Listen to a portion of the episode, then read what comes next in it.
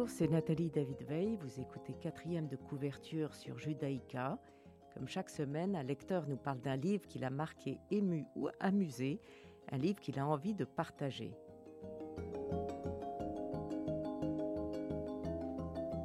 Aujourd'hui, j'ai le plaisir de recevoir Philippine de Bidlow-Thorne qui présente En apté de Meg Gréan, traduit par une Belge, Aline Manso. Bonjour Philippine. Bonjour Nathalie. Philippine de Bidlow-Thorne travaille depuis quatre ans au Fonds Victor, dont l'objectif est de donner le goût de lire aux jeunes de 12 à 15 ans. Vous vous adressez aux établissements secondaires de la Fédération Wallonie-Bruxelles, tout réseau confondu, et vous coordonnez les activités.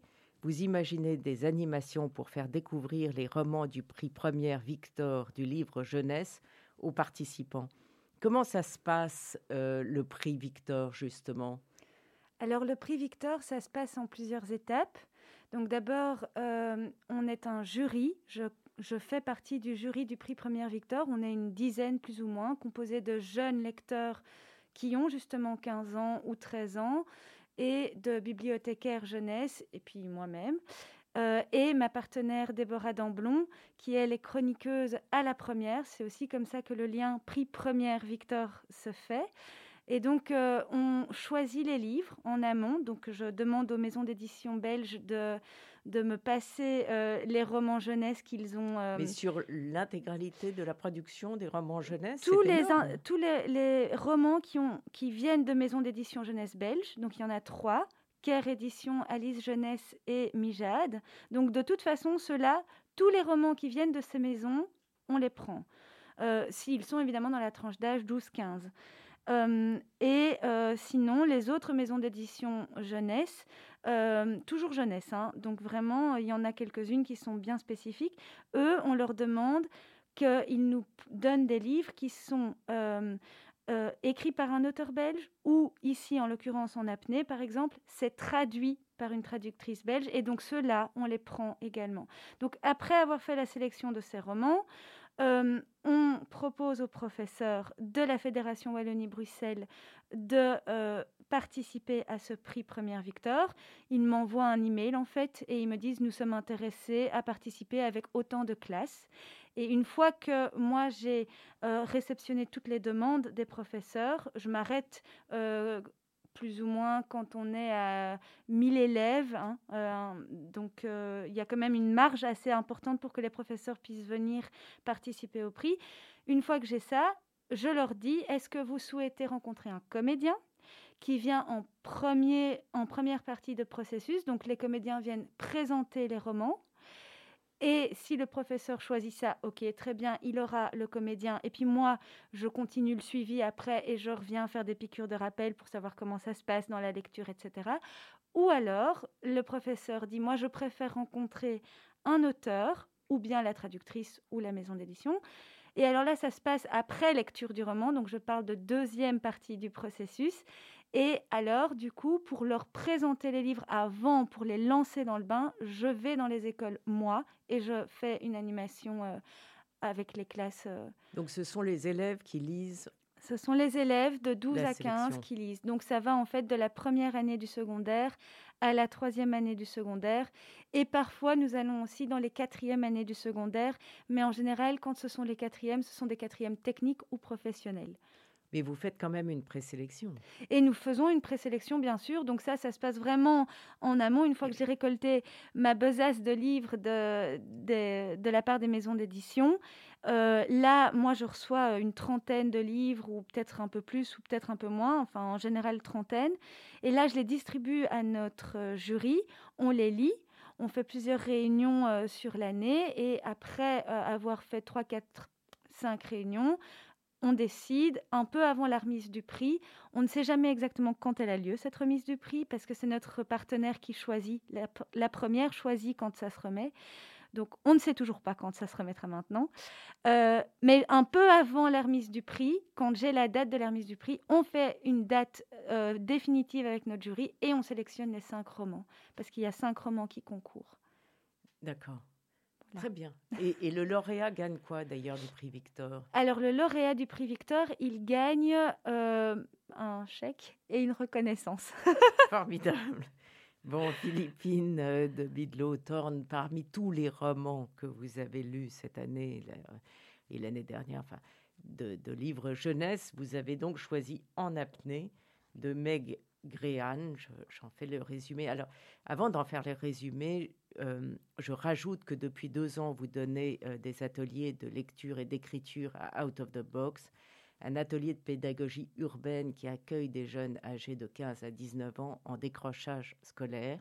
L'objectif de Out of the Box, où j'ai le plaisir de revenir pour enseigner, est de redonner le goût d'apprendre aux élèves. Alors la question, c'est comment est-ce qu'on donne le goût de lire aux enfants et aux adolescents? Le prix Victor, évidemment, en est un. Mhm. Est-ce qu'il y a une recette magique, Philippine, de Bidlow Thorne Je crois qu'il faut s'adapter constamment. Je crois que la recette magique, c'est de s'adapter et d'être à l'écoute du terrain, surtout quand... Euh, parce qu'avec les jeunes de, euh, du prix Victor, somme toute, ils sont dans un parcours classique, je dirais. Ils sont avec leurs professeurs, ils vont tous les jours à l'école. Jusqu'à présent, ils ne montrent pas qu'ils sont en décrochage scolaire. Par contre, avec les jeunes de Out of the Box qui, eux, ont, euh, n'ont plus envie ou pas envie d'aller à l'école, enfin, tout est selon ce qui voilà c'est leur parcours de vie eh bien avec eux je crois que la recette magique c'est vraiment d'essayer d'être à leur écoute euh, et de rester attentif à aussi leurs propositions. Parfois, ils nous proposent des livres à lire ou euh, ils nous suggèrent d'aller dans telle direction ou quoi, et, il faut accepter un peu de se faire enseigner par ses propres élèves, je crois. Alors, euh, Meg Ryan écrit ce livre en apté, qui est un livre sans ponctuation, avec des phrases très courtes et euh, l'histoire en deux mots. Euh, donc Meg Ryan a écrit pour des revues et des journaux en ligne avant de publier en 2017 son premier roman chez Little Island, The Space Between, pour lequel elle a reçu le prix Elise Dillon en 2018, qui récompense le meilleur premier roman irlandais de l'année. Et En apnée, euh, en 2019 et son deuxième roman. Euh, est-ce que vous voulez en parler? Euh, Oui, ben, en apnée, j'ai...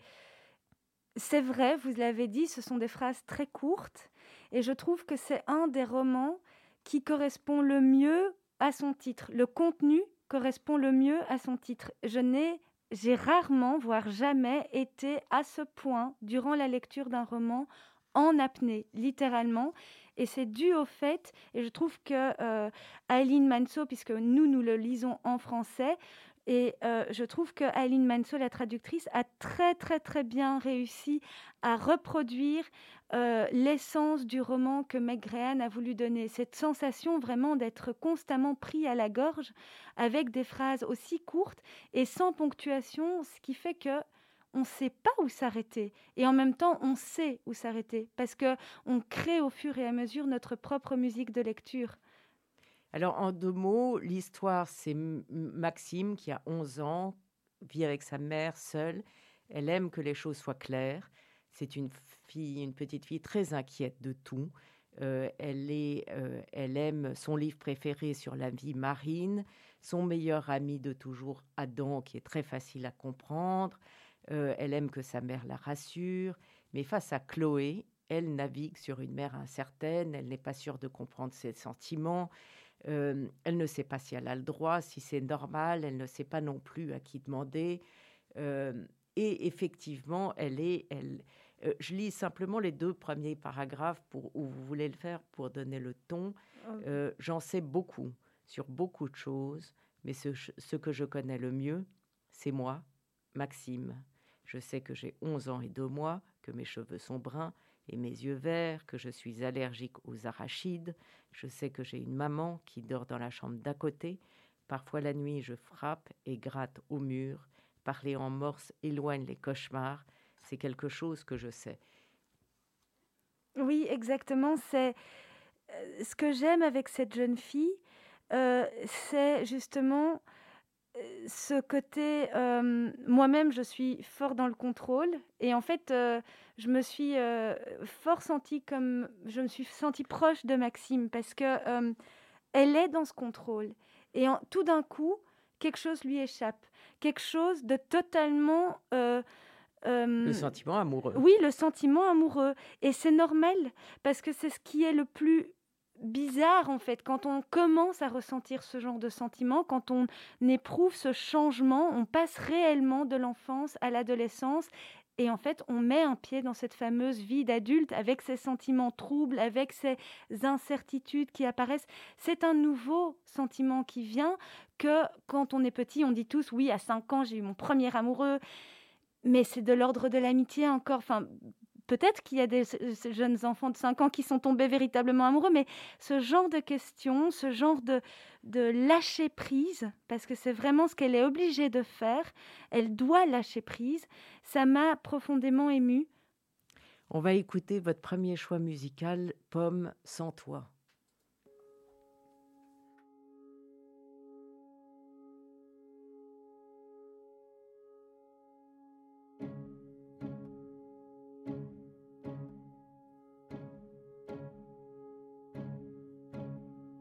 Je suis descendu du train, Paris au petit matin, sans toi.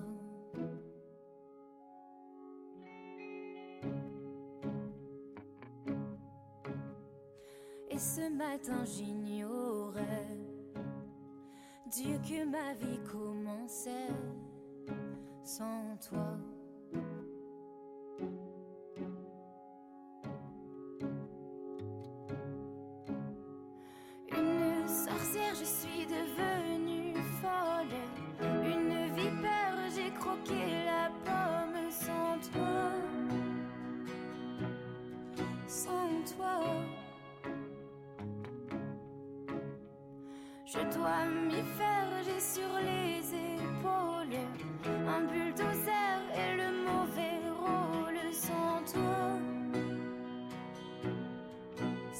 Toi.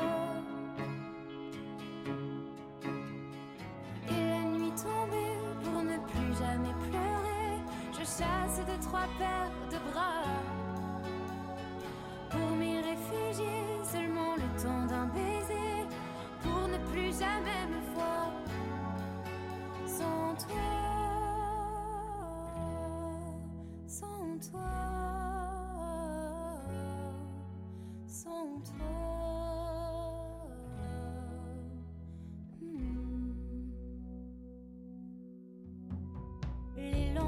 Sont les mêmes. J'ai le cœur en quarantaine sans toi.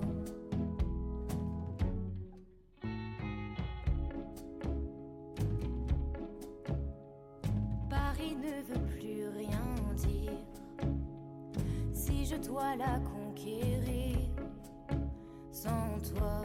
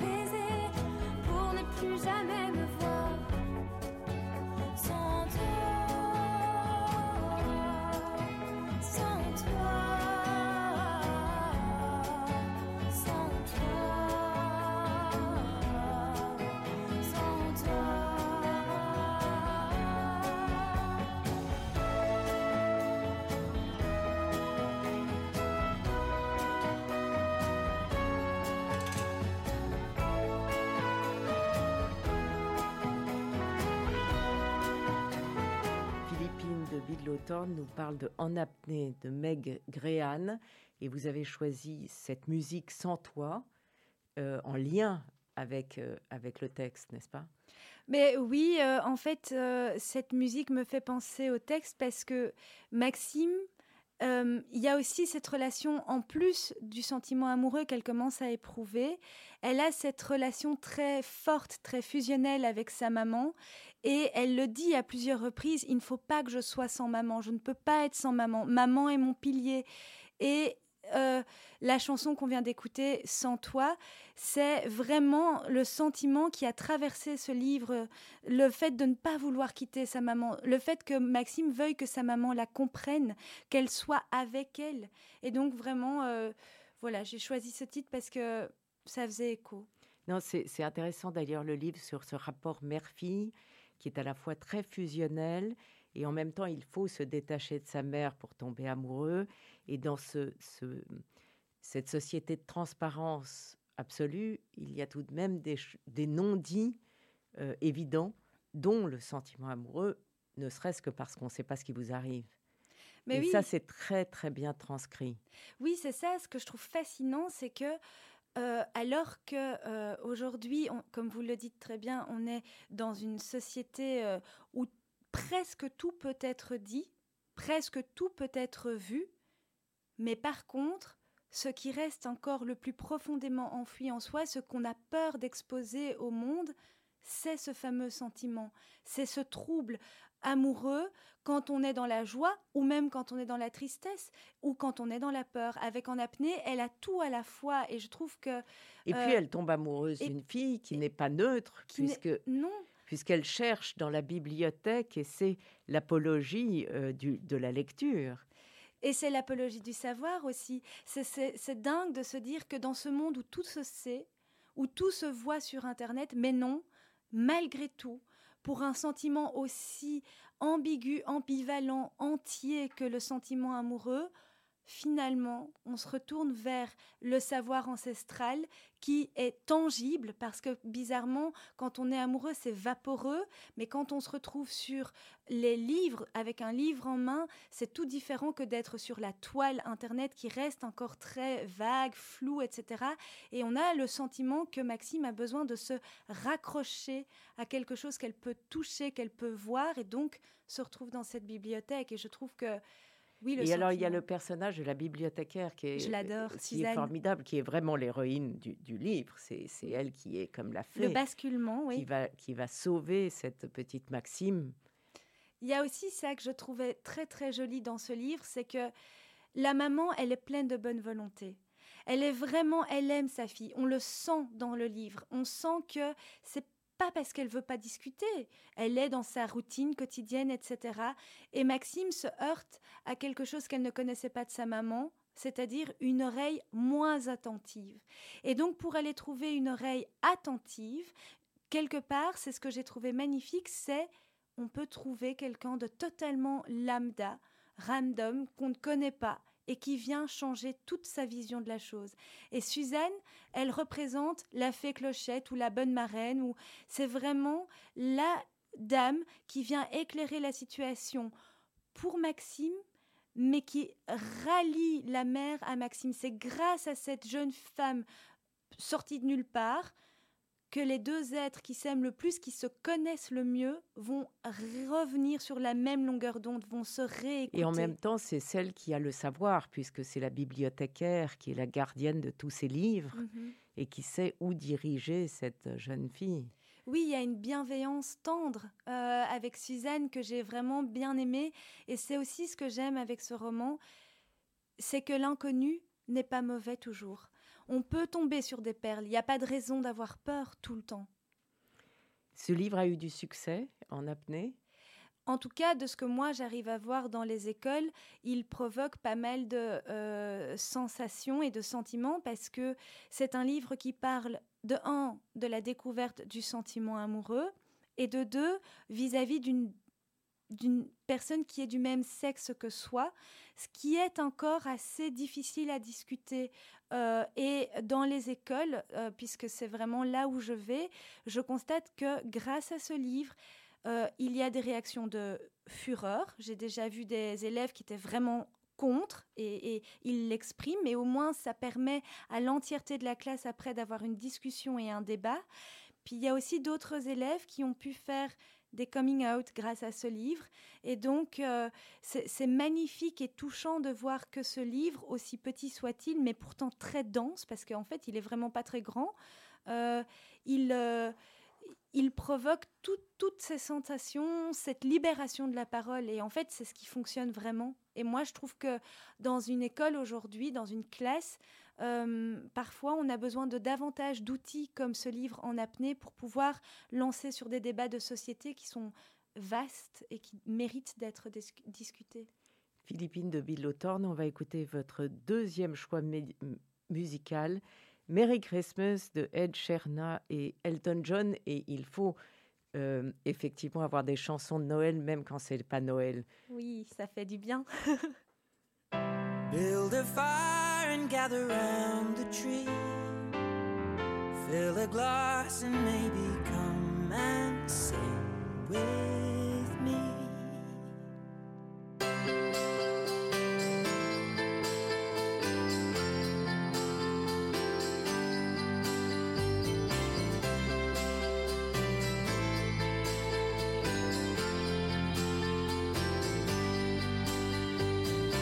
So kiss so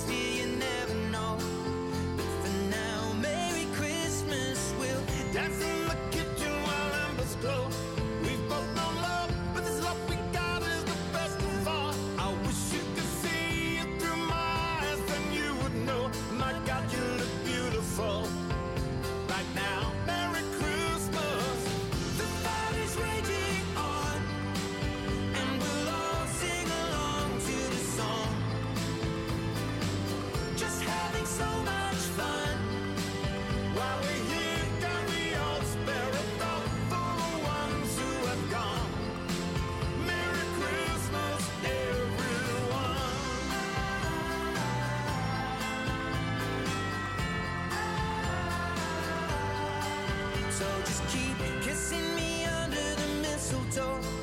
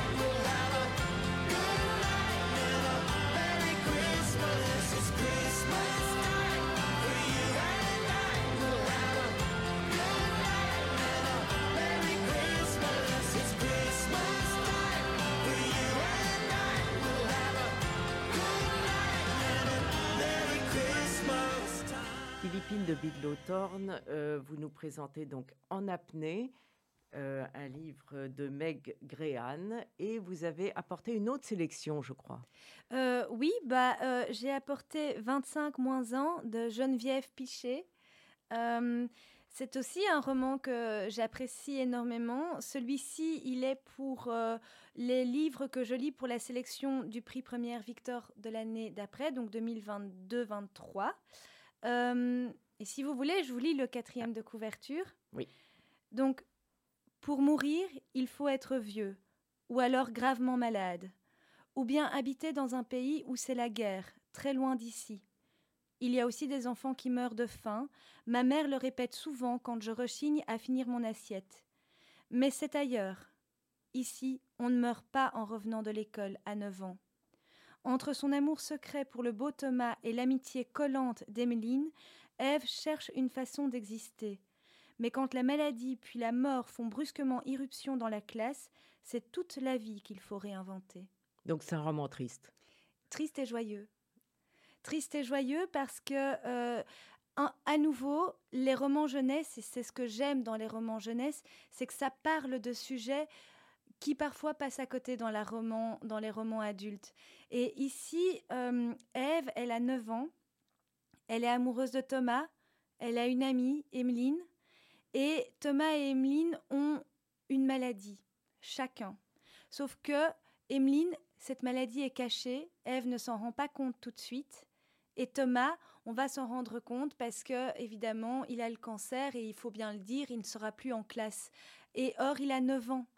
Et euh, c'est un roman qui est triste et joyeux à la fois parce que triste, évidemment, on parle de la mort, mais toute l'énergie que l'institutrice et la classe entière mettent pour qu'il y ait de la joie malgré les difficultés, malgré Emeline qui est malade et Thomas également, il y a euh, une volonté d'aller de l'avant et de la part de cette institutrice qui, euh, moi j'aurais rêvé avoir une institutrice comme ça, euh, qui vraiment est attentif à ses élèves et qui veut montrer qu'on peut parler des deux, que les deux cohabitent ensemble, la mort et la maladie et la vie.